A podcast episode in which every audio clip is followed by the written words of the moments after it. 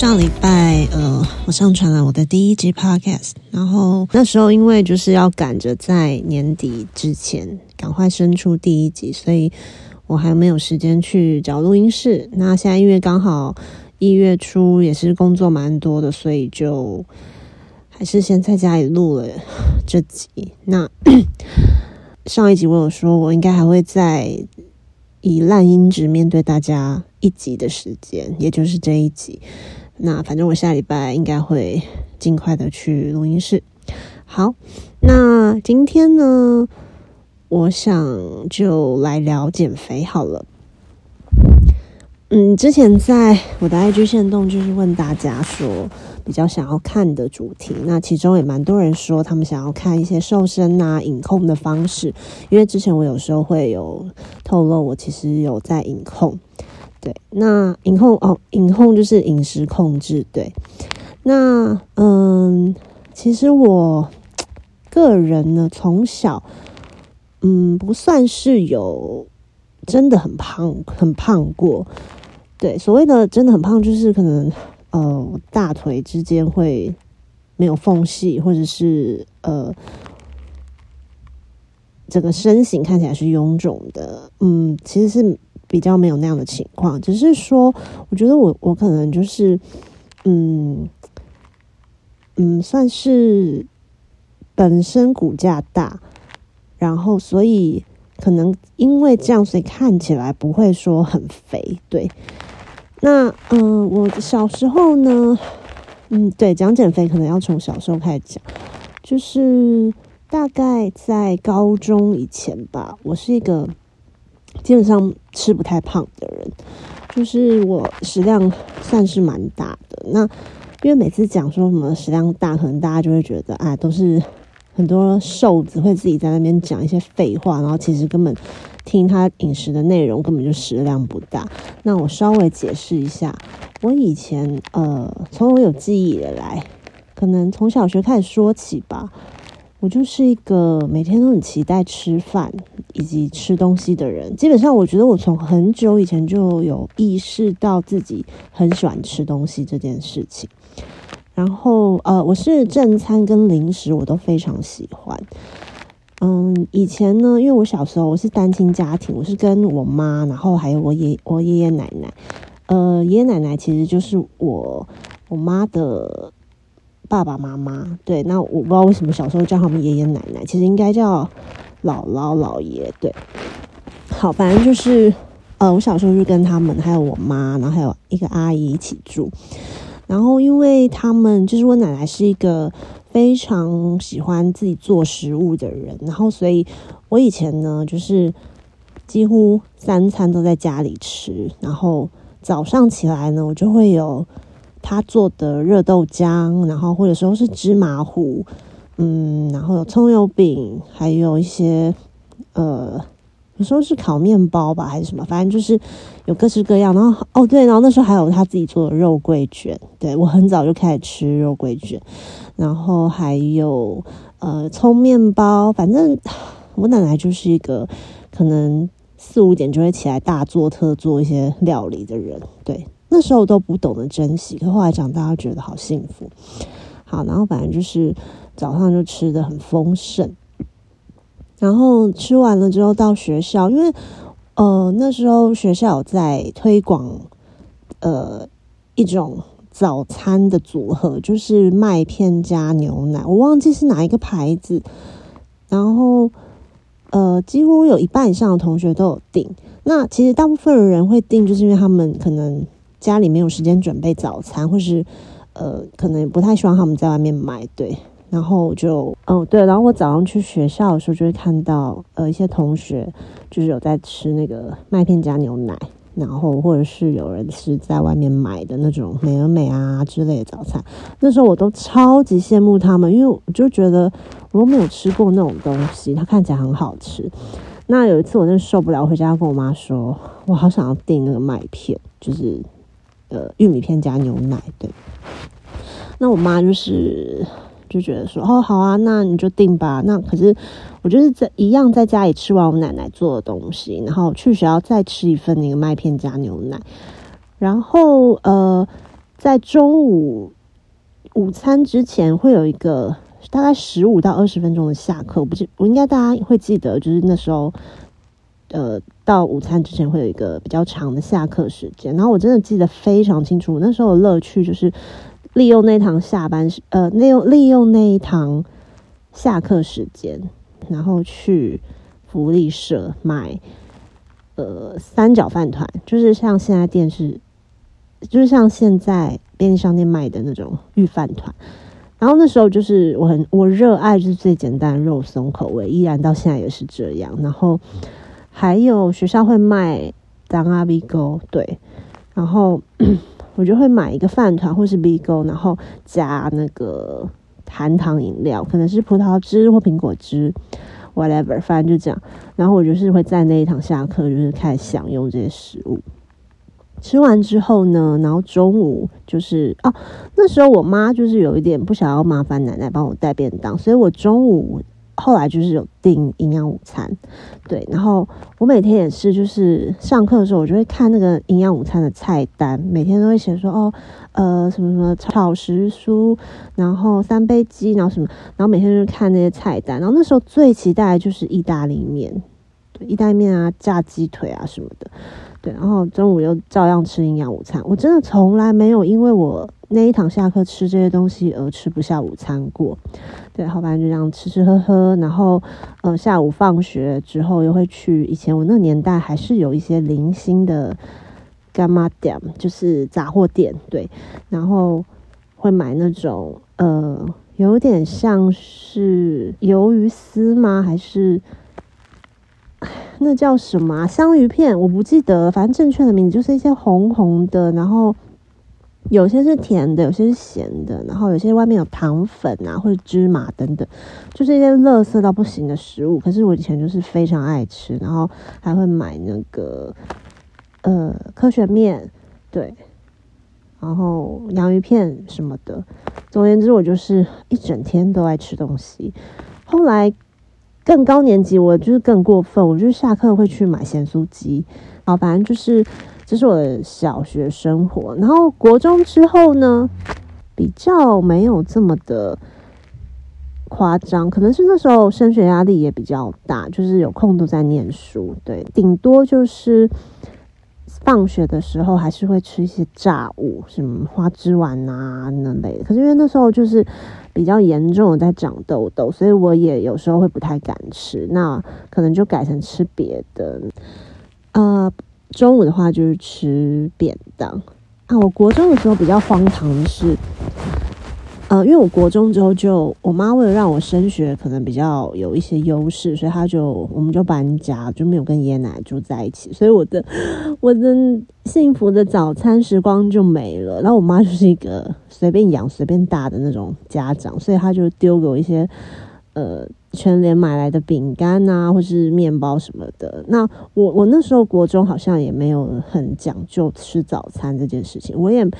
就算那时候其实应该我可以去外面买，但我不知道为什么我也没有这样子的想法，然后就吃一些家里的饼干啊，一些小小东西。对我没有把早餐当一回事，然后就随便吃吃，然后就去上学了。中午的话就是吃合作社，然后是我们班上的时候有一个便当股长，他就是非常非常。呃，熟悉合作社的一切食物，他应该也是个吃货，所以老师都让他当便当股长，然后我们就会去找他订便当。然后那时候，呃，我们因为我我念金华国中，然后那时候金华国中的合作社有一个非常非常好吃的炸鸡腿便当，对。然后我记得 这个故事真的很荒唐，就是有一次我我跟那个便当鼓掌，就是我一早就是。那个食欲大开，我就跟他说：“哎，那个中午你一定要帮我买到鸡腿便当。”我就订了。然后我整个上午每一节课我都在想那个鸡腿便当，然后觉得好幸福，好期待。结果中午的时候，因为也蛮多同学订的，然后要发发发发便当，然后他发给我一个黑胡椒猪排，然后我就觉得什么意思？我想了一整个早上的鸡腿便当，我现在拿到黑胡椒猪排，我真的觉得我我。我心情很糟，我现在想到还是觉得有那种很 down 的感觉。然后呢，我就看着我周围的人手上的便当是鸡腿，那我就觉得为什么？那为什么我是黑胡椒猪排呢？现在听起来是超荒唐。然后我那时候真的气到我一口都没吃，我就把整个便当丢到丢到垃圾桶里面，然后大家都傻眼。对我其实蛮蛮任性的，对。然后后来想想，就是觉得很对不起那个同学，因为他也不是故意帮我买错，可能就是因为买的便当很多。对，然后我就饿肚子，然后所有的同学都傻眼，觉得说这个女生为了一个便当做的这么绝，就是到底是人生是怎么了？对，就是怎么会有这种死个性？我现在想想觉得超荒唐的。好，反正就是这样子，这是我很有名的一个便当事件，跟我从国中就认识，然后到现在还要好的朋友，他们都还记得这件事，因为有时候会拿出来说嘴。好，反正就是这样。然后我那时候哦，下放学之后就会吃一些炸物。然后就去补习嘛，那补习的时候也会买一些零食啊什么的。我那时候超爱，那时候多利多姿才刚出来，然后那时候就发现，哎，有这个东西也太好吃了吧，然后就很常会买它。然后因为补习的时候，补习的生活其实蛮苦闷的，尤其是我很讨厌数学，然后数学很烂，可是数学呢就是需要呃全神贯注嘛，所以我就会养从那时候养成。喝可乐的习惯，因为你知道可乐那个气，你就会有一种很提神的感觉，对。然后我也很爱吃巧克力，我那时候肥胖套餐就是可口可乐加 Snickers，就士力架巧克力，对。好，然后我就就国中就大概是这样。那到了高中之后，我真正的开始觉得啊，原来我是吃的胖的，大概是在高二开始，我高一还应该还算瘦的。高二之后，我可能就是一直维持之前那种正餐、零食什么都吃的饮食习惯。然后，对，然后我从小就是很喜欢吃垃圾食物，所以其实不是很好。然后，呃，可能就开始体质，然后发育嘛，所以就明显的变胖。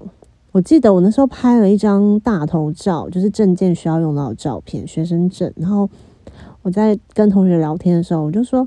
我就可能好像在自夸什么东西，就说什么好歹也是很可爱什么那类。结果他一看到我证件上的照片，说：“嗯，你这是在猪界很可爱吧？”他是说，就就是猪对猪界算是很可爱。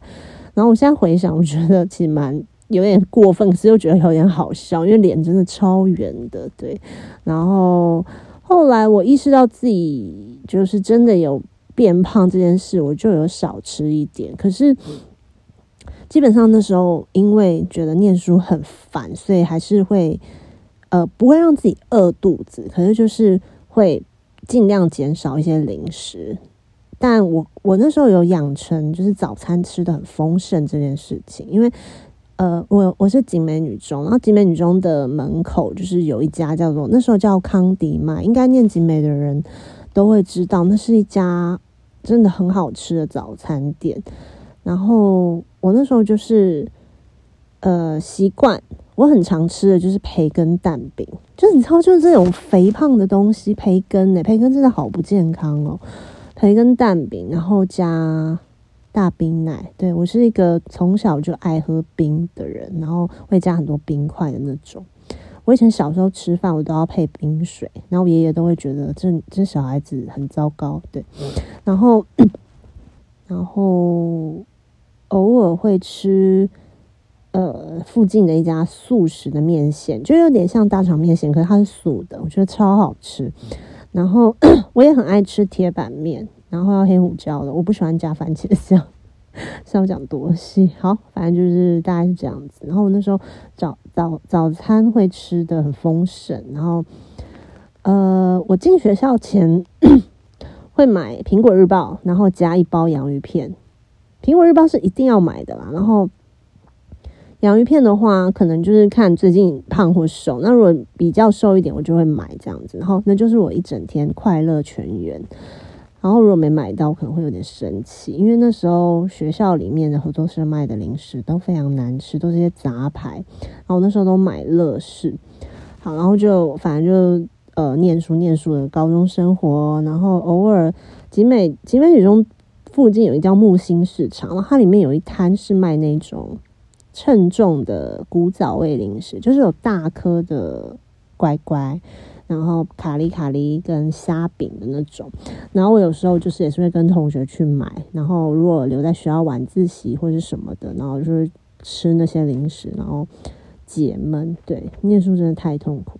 然后后来，呃，要升大学的时候，我觉得可能真的到那个时候会有真正的觉得我想要注重我的外表。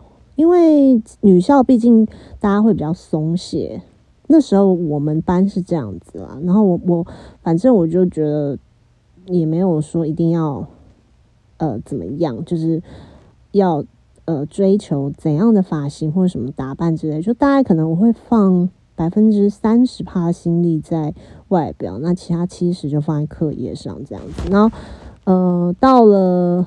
考上大学之后，就真的整个人觉得这是一个崭新的世界，崭新的生活。那我就要开始，嗯，有新的形象这样。然后就那时候就很自然的，好像你压力没有这么大，然后你正常的吃饭，因为那时候又很年轻，然后也是比较减少吃零食，就会瘦的蛮快的。大一就是很自然的这样子，可是其实后来我看照片，其实我大一还算是我整个大学生涯里面比较肉的一的状态，所以其实我印象中，我人生开始真正的嗯比较狂的减肥是发生在大一要升大二的暑假，因为那时候 首先你你要开始当学长姐了，因为大学生活的学长姐就是比较有一些自以为偶包吧。那时候是这样，然后，嗯，他不像小大一，就是你就跟着学长姐。那你，你如果你一旦有了学长姐的身份，你就会觉得，呃，好像要很，好像有些人在看你，对对。而且我们我们系就是一个唱歌跳舞的系，我不知道这是谁讲的，我忘记是我同学还是还是谁。反正因为呃，我是辅大影传，然后影传系呢，他就是呃学电影电视，然后还有一些。呃，摄影对，然后我们系上就会有很多那种表演的晚会啊什么的，所以所以好像就是有一说，就是说就是个唱歌跳舞，引传人整天在唱歌跳舞，对，然后在这样的氛围底下，然后就会比较注重外表，完全没有在认真念书。我现在想起来，好，然后升大二的那个暑假，我就非常的认真在减肥。我记得我那时候。我觉得年轻的时候就是非常的为了一件目，为了一个你想要达成的目标，你可以，你可以付出很多，就是你不会觉得苦。我那时候可以一整天只吃一颗茶叶蛋，就是为了要瘦。那因为那时候非常的年轻，然后整个行程不可能那么吵吧？我那时候就是可以一整天只吃一颗茶叶蛋。然后我记得，虽然还是会饿，可是那时候一心想着要瘦，而且因为年轻，所以你新陈代谢蛮蛮良好的，所以其实你只要执行这样的事一两天，就会瘦的很明显。然后，甚至有时候你不用那么极端的方式，我是用不吃晚餐来来减肥。那就像我刚刚讲的，新陈代谢一旦是很良好的状态下，然后又年轻，你一个晚餐不吃，其实那体重跟整个状态其实就会很明显的看得出来。对，然后我那时候就是呃，经常用这样的方式，然后再加上。唱歌跳舞系嘛，所以我们很常会要需要去练舞，就有运动到，所以那时候就是到了大二，我就是很明显的变瘦。对，其实后来就一直这样，差不多维持这样。然后我还是会很长的吃一些麦当劳、摩斯，可是因为那时候后来选课都选比较晚晚比较晚的课，所以就会一天其实。现在想想，我那时候还蛮像是有在执行一六八断食的，对。然后哦，因为那时候妈妈也妈妈其实我妈不是个严格的人，可是我妈她不太喜欢我的生活过得很糜烂。所谓糜烂这件事，包括吃宵夜。所以其实我以前跟妈妈住在一起的时候，我没有没有吃宵夜的习惯。那我记得有一次妈妈不在家，然后晚上十二点冲出家门买。咸酥鸡，我那时候就觉得天哪，好像私奔的那种兴奋的感觉，从来没有试过，就是在那么晚的时候在家里大吃咸酥鸡，对，那好像是我大三大四的事情。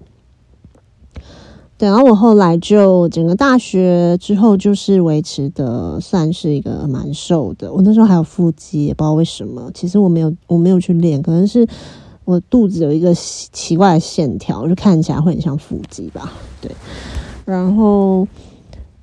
出社会之后就比较需要饮食控制了，所以那时候我用的方式也是少吃晚餐，不吃晚餐。呃，我那时候用的方式就是不吃晚餐，或者是少吃零食，就是这种比较散漫的方式。这样，然后呃，大概二十五岁之后，我习惯晚上会慢跑。那时候就觉得运动是很重要的减肥方式，比较有用的减肥方式。可是确实收到成效也蛮好的，因为我觉得你慢跑就是一个呃，可以算是我觉得慢跑其实真的蛮有效的。对，然后因为我就是听音乐嘛，然后我觉得当时的我觉得是我可以接受的运动方式，蛮蛮可以持之以恒的。对，然后后来近几年，呃，就大概四五年前吧，我妈就跟我说，她最近在试一六八断食法。然后我那时候想说，什么是一六八？然后解释给我听。我想说，哇，这个方法好像蛮适合我的，因为其实我的我之前的工作，它不需要，呃，不太算是朝九晚五，它就是你一天交几篇稿的那一种设定，所以。其实我的作息时间不用是有被硬性规定的，所以我我觉得一六八断食法这件事，它很适合，它非常适合你的作息时间不是那种呃很正常的，呃，应该说你可以比较自由调调配你的作息时间的人，是最适合一六八断食法，因为所谓一六八就是空腹十六小时，然后进食八小时嘛。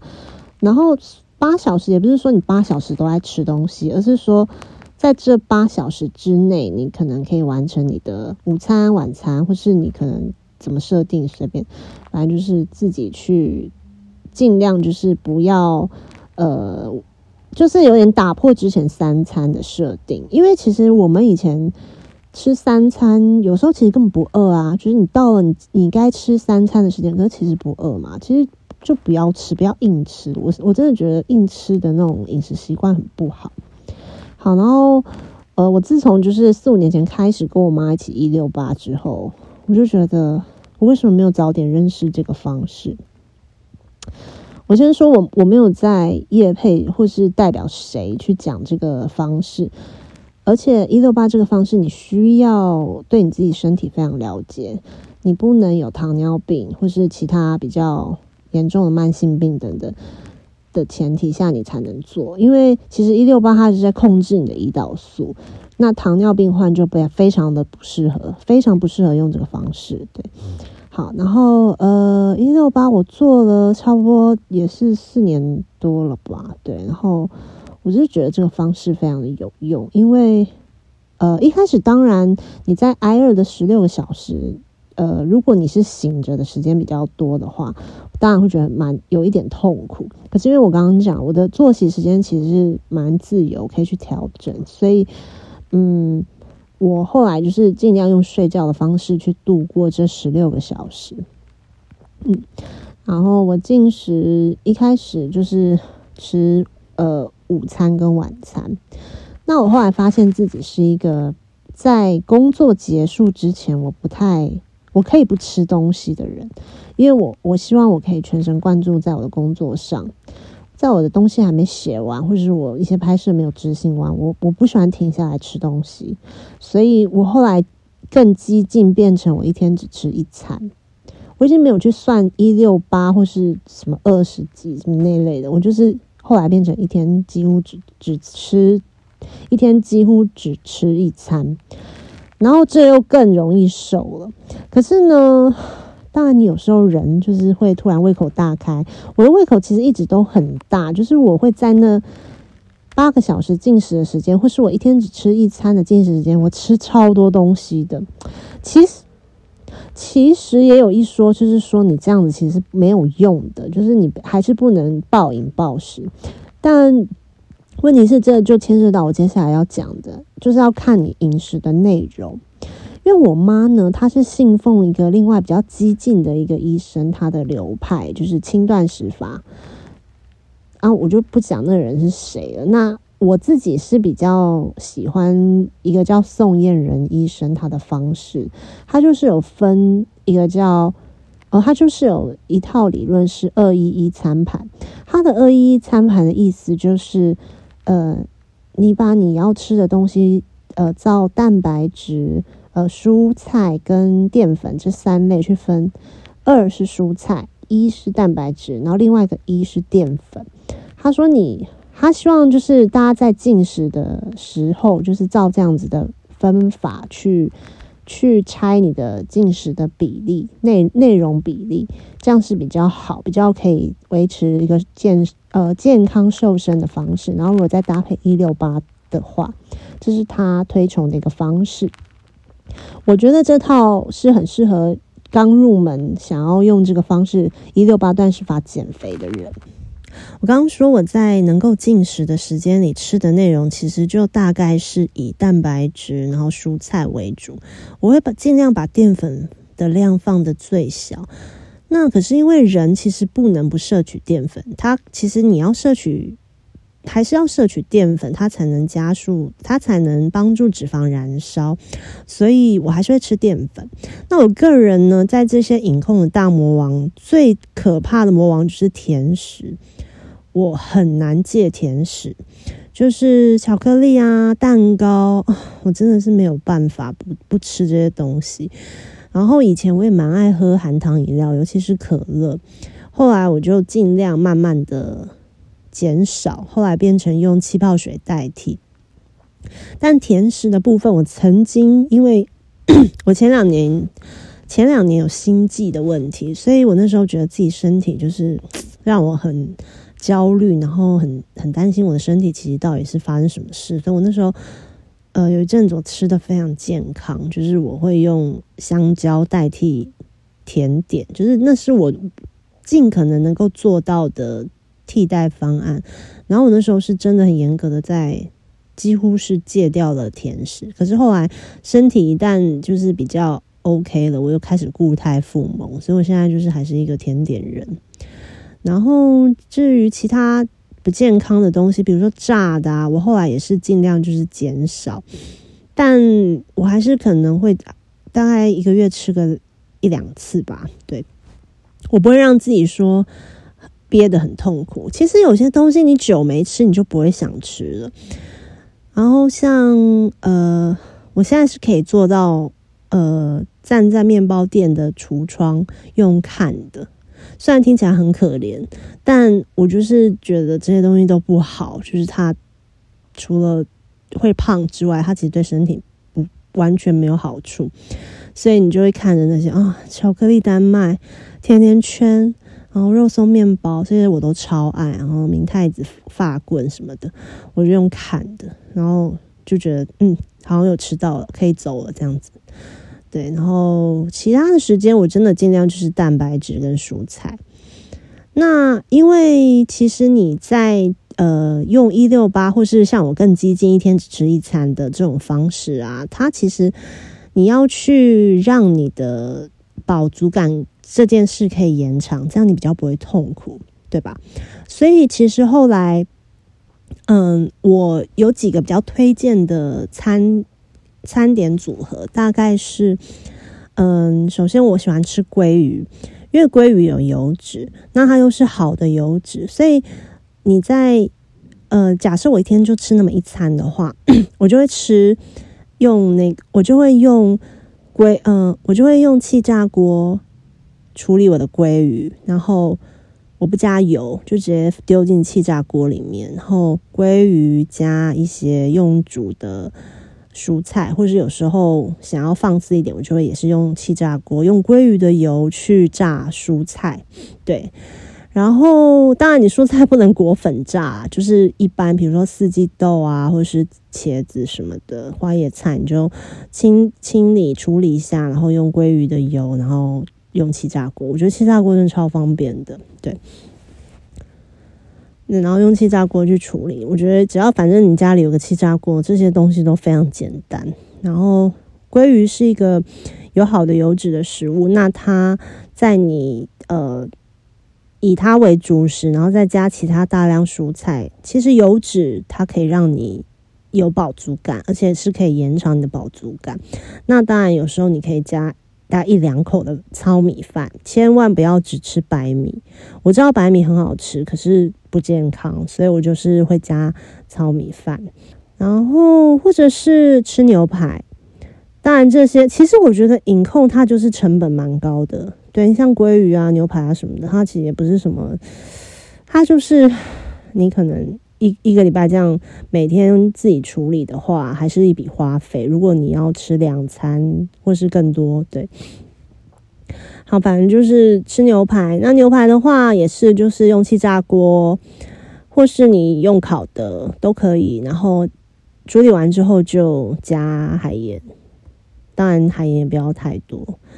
然后加蔬菜，牛排最好也是稍微有一点点油脂，它比较能够让你延长你的饱足感。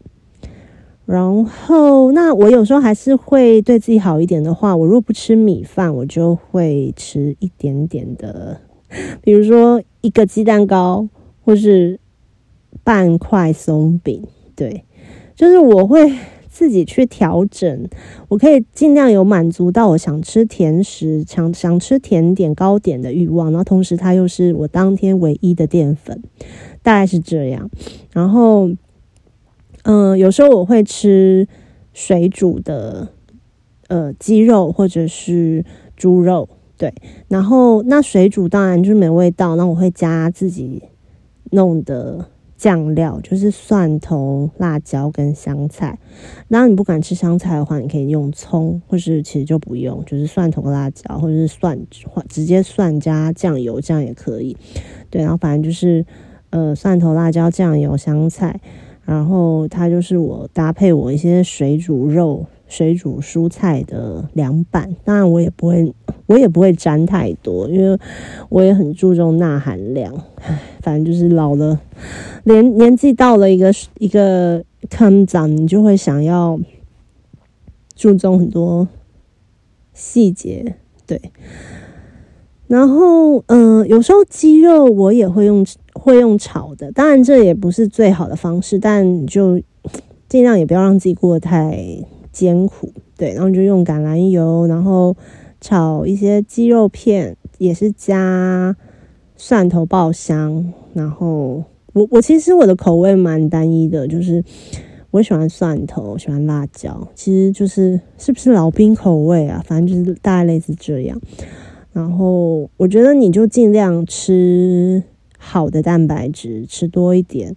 然后好的蔬菜也吃多一点，然后淀粉很少，这样就可以了。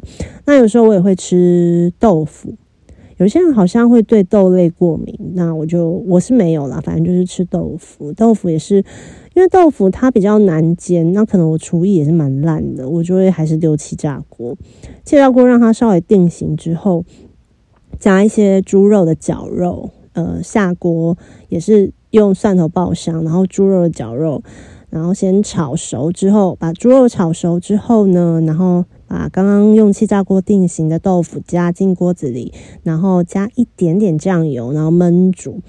然后如果你想要加一点蔬菜的话，也可以加那种长豆，它就是很长很长，然后有点像四季豆。我忘记它有没有什么正式的名字，对，反正就是那个那种豆子，不加也没关系。然后。就是呃绞肉嘛，然后豆腐，然后焖煮之后，起锅前我会加九层塔，它就会很像是打泡猪肉豆腐。对我觉得吃那个其实还蛮有饱足感的，我会把豆腐当成我的主食。那我有时候就是一天只吃那么一餐，这样子其实真的可以维持非常呃瘦的体态。那我如果那阵子又想要更瘦，或是我可能不小心有放纵了几天，我就会加运动。其实运动不应该是偶尔想起来才做啦，但就是有时候真的好懒哦。然后我记得我在前阵子去东京玩之前，我有维持一个。蛮好的运动习惯，就是我会看那个韩国一个舞蹈老师，他我我有点忘记他叫什么名字，我在我的线动在补充。反正呃，他有很多流行歌或者是一些经典的歌曲，然后会自己编呃舞蹈。那那些舞蹈有一些是很简单的，然后有一些可能很难，但是你可能多看几次就会了。然后你就照他那个方式，然后跳。我觉得这是对我现阶段来说，我觉得最可以持之以恒的运动，因为很好玩，就是当成是你在跳舞，还蛮愉快的。那我有时候会想说，我今天很想听哪一首歌，我就会上 YouTube 找找这首歌有没有任何 workout、任何运动的影片示范带，也不一定要是我刚刚讲的那位老师，有些欧美的呃运动呃舞蹈老师他也会录。这类型的影片哦，我前阵子非常怀念大贾斯汀的《Like I Love You》，所以我就找了有呃欧美的舞蹈老师在教他的这首歌的舞蹈。那跳完简直是大冒汗、大炸汗，所以我觉得跳舞是一个我现在非常热爱的运动。那那如果你维持这个运动习惯，然后再加上我这种很猛的一天只吃一餐。其实就是瘦的很快，然后也可以维持。有时候瘦太快，我自己会害怕，所以我就有时候会恢复正常的饮食。你就去看你的身体状况，自己去调整，就不要有呃，比如说胃出问题啊，或者是有其他不舒服，你就赶快呃，最好是有请教呃营养师或是加医科的医生，就尽量不要。就请请教营养师，然后再来继续执行，看自己能不能适应这个方式。对，就不要弄坏身体了。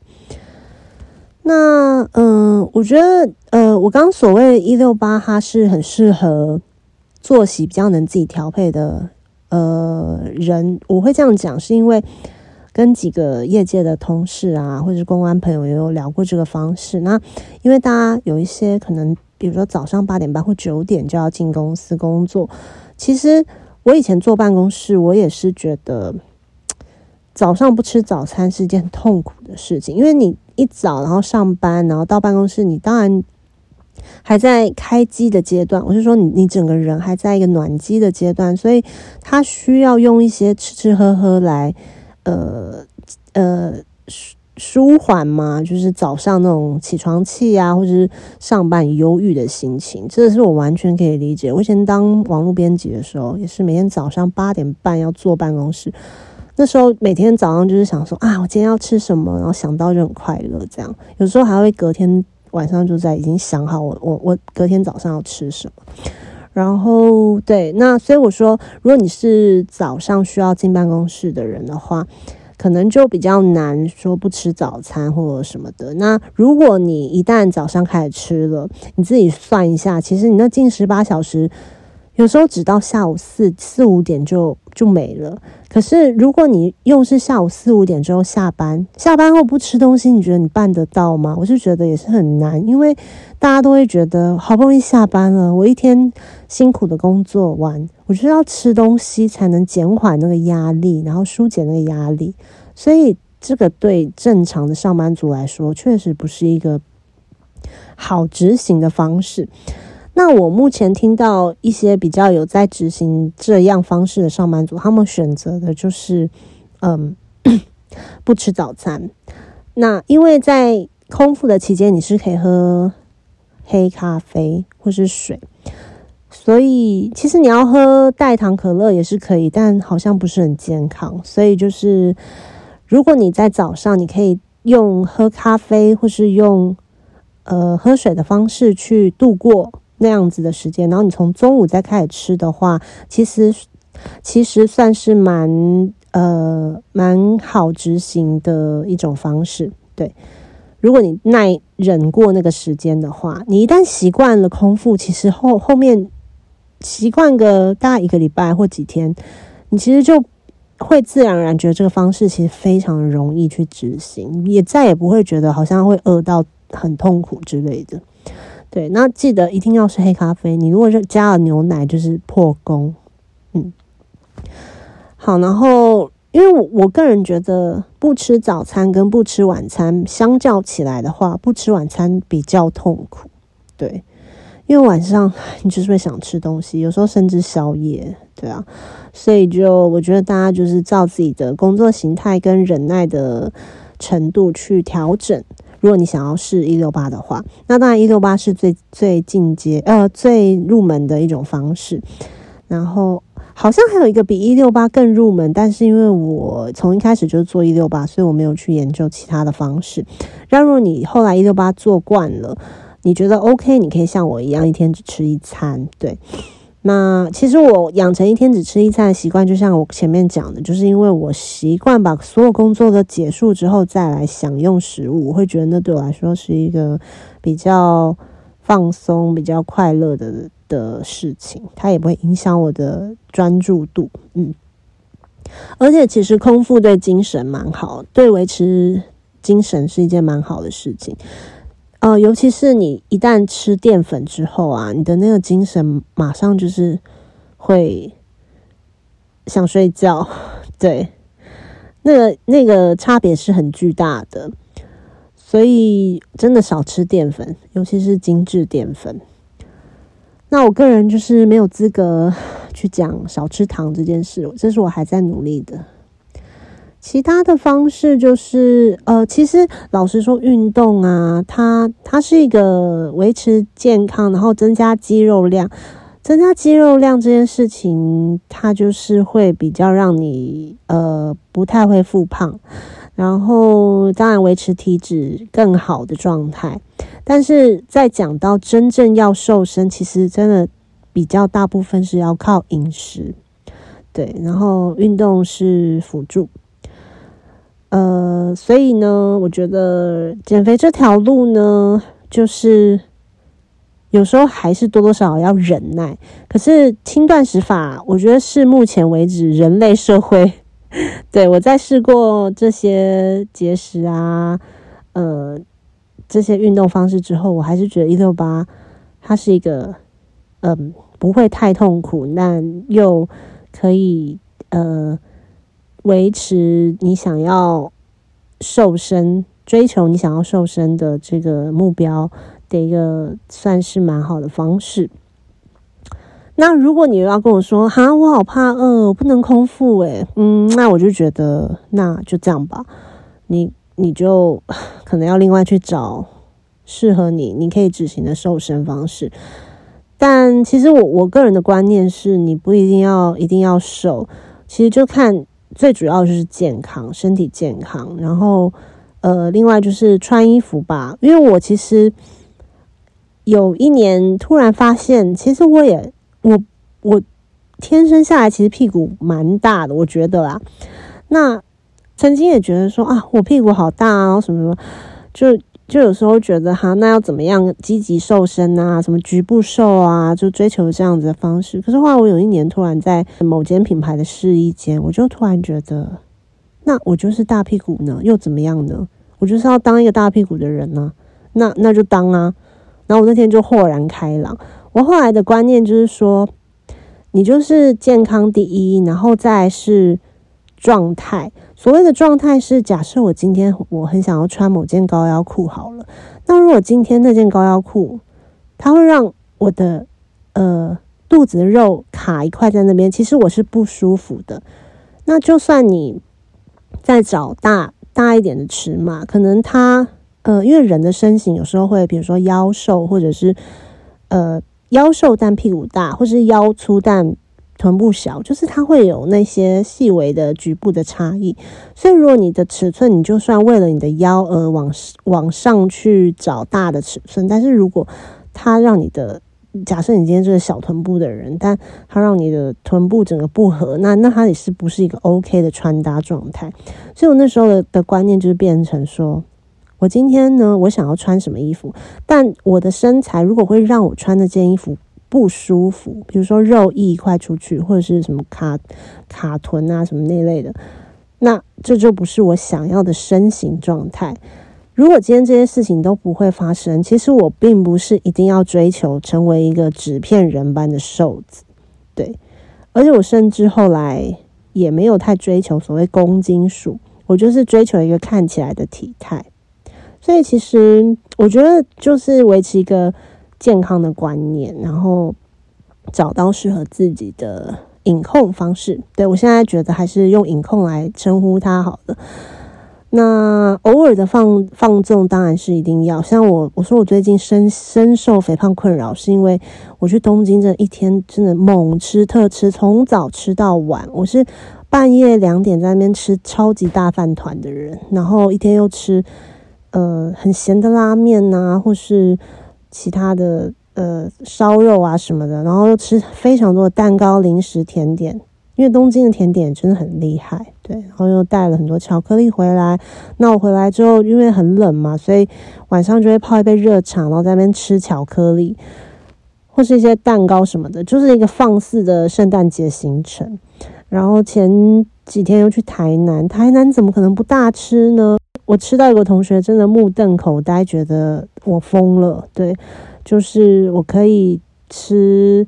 鳝鱼炒意面，然后吃炸鸡，然后吃烤玉米，再吃白糖桂，然后吃葱肉饼，然后又吃呃干炒的麻辣干锅，然后吃阿明猪心冬粉，还有吃一些鸡脚啊、鸡翅什么的，反正就是吃吃吃吃吃一整天都在吃，所以我现在有非常多的脂肪，非常多的。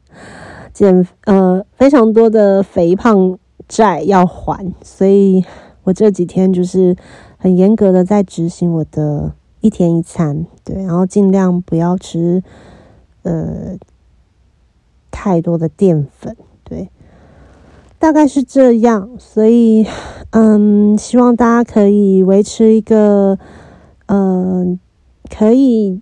自己可以接受，然后希望大家都可以找到自己可以接受，然后长期稳定的维持的运动方式跟饮食方式，然后健康最重要。嗯，其实健康就会瘦。我常跟我朋友这样讲，他们就觉得我不要再讲这种康健杂志会出现的标题，但其实真的是啊，就是你健康，然后作息啊什么的，然后不要不要去。摄取某一个东西太过分，然后以蛋白质跟蔬菜为主，其实就可以维持一个很好的体态。对，大概是这样喽。嗯，那下礼拜我希望就是可以维持一周一更新的状态。虽然真的是好累哦，但如果大家还有什么想要听的主题，也可以跟我说，或是我在我的 Podcast 有什么疑问的话，也可以去我的 IG。私讯我，嗯，最后我再补充一个好了，因为之前我有去看科教馆的呃僵尸展，它其实叫僵，就是僵尸的僵。